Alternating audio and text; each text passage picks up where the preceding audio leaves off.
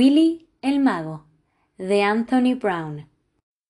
A Willy le gustaba mucho el fútbol, pero había un problema. Él no tenía botines, no tenía dinero para comprarlos.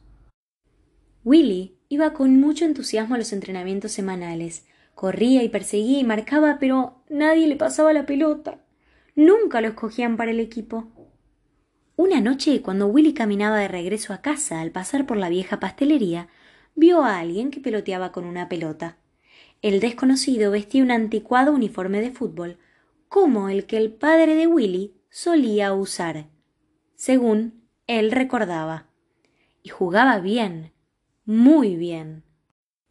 Willy se quedó observando un rato y cuando la pelota llegó hasta él, la pateó de regreso. Jugaron juntos en silencio.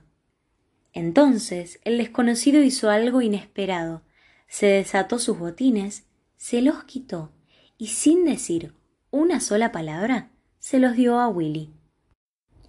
Willy los miró fijamente con asombro. Cuando levantó la vista no había nadie. Con mucho cuidado de no pisar ninguna raya en la vereda, Willy se llevó los botines a su casa. Los limpió y los lustró hasta que se vieron como nuevos. Después subió lentamente la escalera contando cada escalón. 16. Se lavó muy bien las manos y la cara, se cepilló los dientes durante cuatro minutos exactamente, se puso el pijama, siempre la parte de arriba primero, siempre con los cuatro botones abrochados. Usó el baño y saltó a su cama. Tenía que estar en la cama antes de que dejara de correr el agua del inodoro. Porque, quién sabe qué podía sucederle si no lo hiciera así. Cada mañana repetía todas esas rutinas, pero al revés cada mañana. Willy se sintió muy orgulloso de llevar sus botines al siguiente entrenamiento, pero los otros jugadores no se impresionaron en lo más mínimo. Hasta que lo vieron jugar. Con los viejos botines, Willy era fantástico. Cuando el capitán seleccionó a los jugadores para el partido del siguiente sábado, Willy no podía creer lo que veía. Estaba tan contento que corrió hasta su casa con mucho cuidado de no pisar ninguna raya de la vereda. Todos los días, Willy se ponía sus botines y practicaba sus tiros. Burlaba, pasaba, cabeceaba. Lo hacía cada vez mejor y mejor. Willy estaba seguro de que sus botines eran mágicos.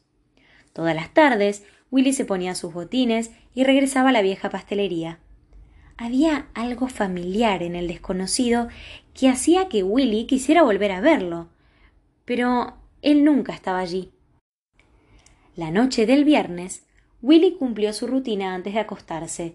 Subió lentamente la escalera contando cada escalón, todavía dieciséis, se lavó muy bien las manos y la cara, se cepilló los dientes durante cuatro minutos exactamente, se puso el pijama, la parte de arriba primero, con los cuatro botones abrochados, usó el baño y saltó a su cama, antes de que hubiera dejado de correr el agua. ¡Fiu!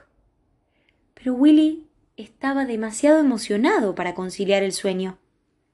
Finalmente cayó dormido, intranquilo, soñando en desastres. A la mañana siguiente se despertó sobresaltado. Eran las nueve cuarenta y cinco y el encuentro empezaba a las diez. Saltó de la cama, se puso rápidamente su ropa, corrió escaleras abajo y salió volando por la puerta. Willy corrió todo el camino hasta el campo de fútbol. Cuando llegó allí, los otros jugadores ya se habían cambiado. El capitán le arrojó su uniforme a Willy, y éste se lo puso. Entonces se dio cuenta de algo terrible. Había olvidado sus botines. Alguien le consiguió otro par, pero. No comprenden. dijo Willy. Pero el equipo ya estaba en la cancha.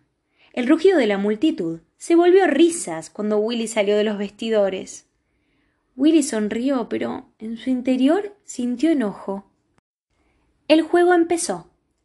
Willy se sorprendió de lo rápido que era. Después de pocos minutos, los contrarios ya habían anotado 1 a 0. En el reinicio la pelota le llegó a Willy, por el extremo. No tuvo tiempo para pensar, solo corrió con la pelota. Willy era un mago. La pelota parecía estar unida a él por un hilo invisible. Esquivó a tres contrarios e hizo un tiro cruzado perfecto y ¡Gol! Parecía como si Willy no pudiera equivocarse. Cada vez que tenía la pelota, los contrarios se quedaban hipnotizados. Los dos equipos eran muy parejos. Faltaban unos cuantos segundos para que el juego terminara y todavía iban uno a uno. Le pasaron el balón a Willy, que estaba en la defensa. Burló a un jugador y a otro y a otro y a otro hasta que rebasó a todos los contrarios. Solo faltaba abatir al arquero.